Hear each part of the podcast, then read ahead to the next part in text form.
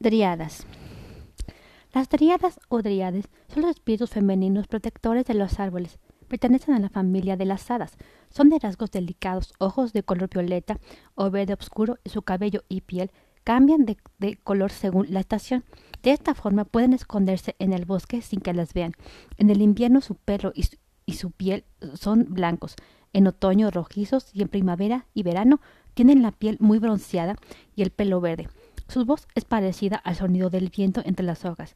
Las primeras driadas aparecieron en la mitología griega, pues así eran llamadas las ninfas de los robles. Nacieron del árbol de las Hesperides, de, cuy de cuyas ramas colgaban manzanas de oro. Así las driadas cambian de nombre según la especie del árbol en donde viven. Las dríopes son hadas de las encinas, las meliades de los fresnos y las hesperides de los jardines. Cada driada, desde que nace, está destinada a cuidar de un árbol y su vida está atada a él. Es por eso que, no son inmortales, pero pueden, pueden, vivir mucho tiempo.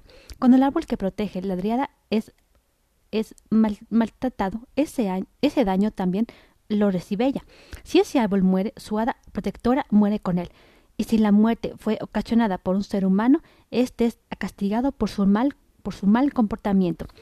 Aunque no pueden alejarse a más de 300 a, a metros del árbol en el que nacen, una driada tiene el poder de teletransportarse a su roble desde cualquier otro, otro árbol. Otro de sus asombrosos poderes es el control que tienen sobre el árbol al que están ligadas, por lo que son capaces de hacer que sus ramas florezcan o crezcan o otras plantas.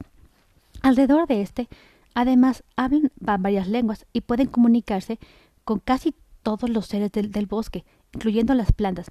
A pesar de tener todos estos poderes, no son agresivas, y si son atacadas solo lanzan hechizos como defensa.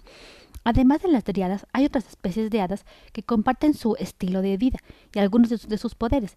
Las jamadriades, por ejemplo, son driadas que no están atadas a ningún árbol y andan por el bosque con toda libertad, siempre y cuando no se salgan de él.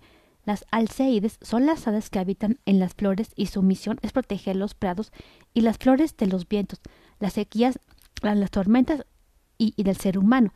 Este tipo de hadas adora los, colores y las fragancias de la naturaleza. Su bebida favorita suele ser el néctar que, producen ciertas plantas. Otras parientes de las driadas son las damas verdes, hermosas muchachas que simbolizan las fuerzas naturales de la tierra. Son muy bellas y siempre van vestidas de color que les, que les da su nombre. Una de las damas verdes más famosas es la dama verde de Carpipilli, que cuando no, no se le ve deambulando por los castillos en ruinas, toma la forma de la, de la hiedra a, y a veces acostumbra a, dejarse ver, pero tan solo se percibe su rostro rodeado de, de verdes hojas de, de enredadera o, o hiedra. Poderes. Son espíritus protectores de los árboles y su vida está atada a ellos. Pueden viajar a través de los árboles y regresar siempre al árbol que están protegiendo. Su magia hace florecer a su árbol aunque no sea primavera. Conoce el lenguaje de las plantas y se comunican con casi to todos los animales del bosque. Si son atacadas, lanzan hechizos de confusión mental. El jardín encantado. Desde, desde, desde que la reina almendra había muerto, cada vez que una de las hijas del rey Tristán iba a dar un paseo por los jardines reales, desaparecía y no se volvía a saber nada de ella. Así había pasado con nueve princesas, solo quedaba Cereza, la más pequeña de las diez, a quien el rey había prohibido asomarse sin ni siquiera a ver, las flores del palacio. Cereza tenía curiosidad por saber qué había pasado con sus hermanas, pero su padre se volvía silencioso como una piedra cuando le hacía preguntas sobre lo, que pasaba en los jardines reales. Ninguna mujer del castillo del rey Tristán podía hablar sobre el tema. Ni un solo susurro, ni una sola palabra al oído. Cereza ya no podía soportar más esa situación, y una noche escapó por su ventana mientras la guardia real roncaba detrás de la puerta de su dormitorio. La última vez que Cereza había estado en los jardines reales había sido cuando tenía siete años, y aunque recordaba haber visto fuentes y acueductos hermosos, ahora no, no le parecía gran cosa. La llave de los jardines reales colgaba del cuello de un guerrero samurái que había ma mandado el rey Tristán desde el lejano oriente para montar guardia, pues son hombres con, el sueño muy ligero, que que, los despierta hasta el sonido de una semilla de ajonjolí al caer al suelo. Pero Cereza sabía escabullirse como el aire y, no le fue difícil conseguir la, la, llave.